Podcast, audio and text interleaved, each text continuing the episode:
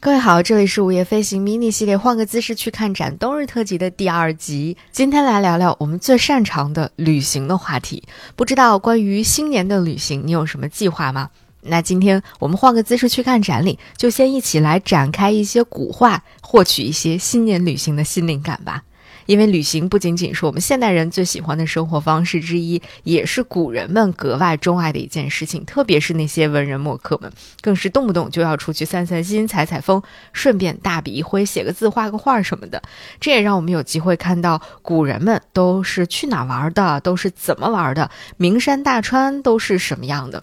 说到古人创作的这些啊旅行途中的一些所见所闻所感，这样的作品可以说数不胜数了。那今天呢，我们就特地选择了一些比较小众一点的古人私藏的小众旅行攻略，我们一起来看看。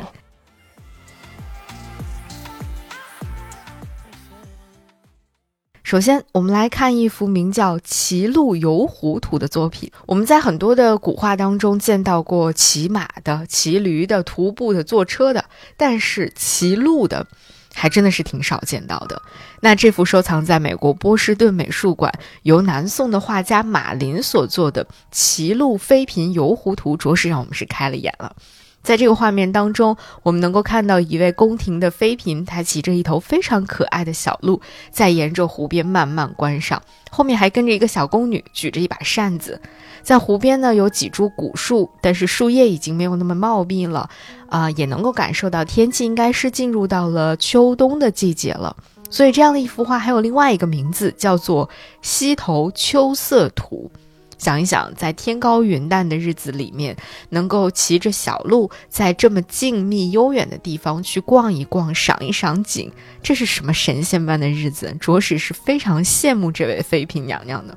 那你可能会问，为什么这幅画里的人要画的这么小？我们要非常仔细的才能去看清楚这个人到底是谁？为什么有这么多的留白在这里呢？那简单来说，一方面这是因为他的画作的作者马林他本身的这种创作风格，他是继承了自己的父亲南宋著名画家马远的风格，比较喜欢在构图上面呢以小见大，只去描绘景物的一角，但是又能从中呢表现出图画之外广阔的空间，让人在这些留白当中去产生无尽的遐想，啊，所以他也有一个。称号或者说有一个绰号叫马一角，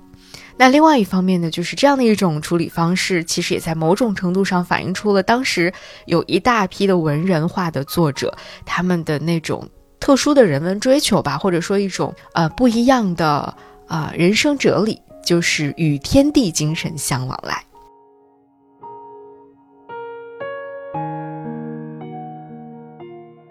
那看完了这位骑路的妃嫔，我们再来看另外一位老先生。这位老先生呢，又为我们提供了另外一种避开人群、独自享受大自然美好风景的思路。这幅作品叫做《伟岸泊舟》。同样收藏于波士顿美术馆，同样出自南宋的画家。有传说，他的作者就是我们刚才看到的那幅画的作者马林的父亲马远。但是这是一种传说，目前呢也没有一个非常确凿的证据。对比这两幅画，我们就能够感受到，的确他们在这种创作的意境上是有一点点类似的。在伟岸泊舟这幅画当中呢，我们能够看到一叶小舟静静地停泊在岸边，晚风轻轻吹拂，啊，芦苇荡摇摇晃晃。有一位身着白衣的男子就非常舒服地趴在这个船上，惬意地眺望着远方，看着远方那些隐隐约约、若隐若现的山峦。这个场景虽然这幅画是一个静态的画面，但是你看到它的时候，仿佛也跟着里面的这些人景物一起荡漾了起来，就是有一种极度舒适感，而且充满了禅意。特别想说，这位趴在船头的白衣男子也太会享受生活了吧。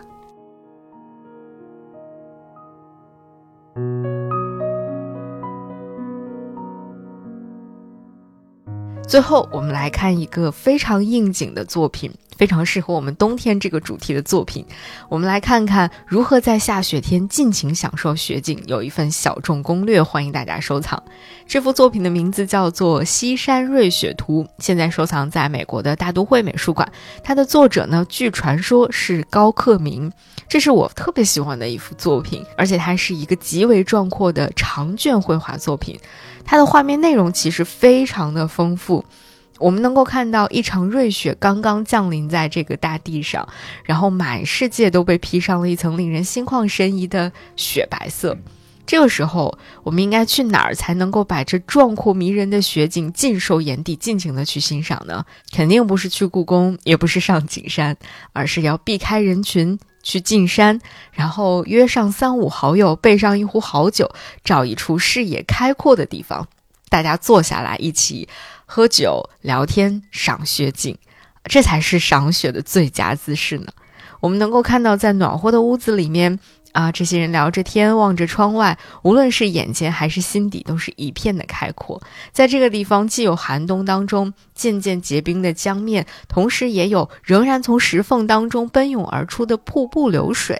既有这种严寒里面非常坚挺的松柏树木，也有在风中摇曳的竹林。就是这样的一幅画面，会让你觉得既丰富又生动，而且非常的天地辽阔的感觉。此情此景，真的是让人觉得。畅快淋漓，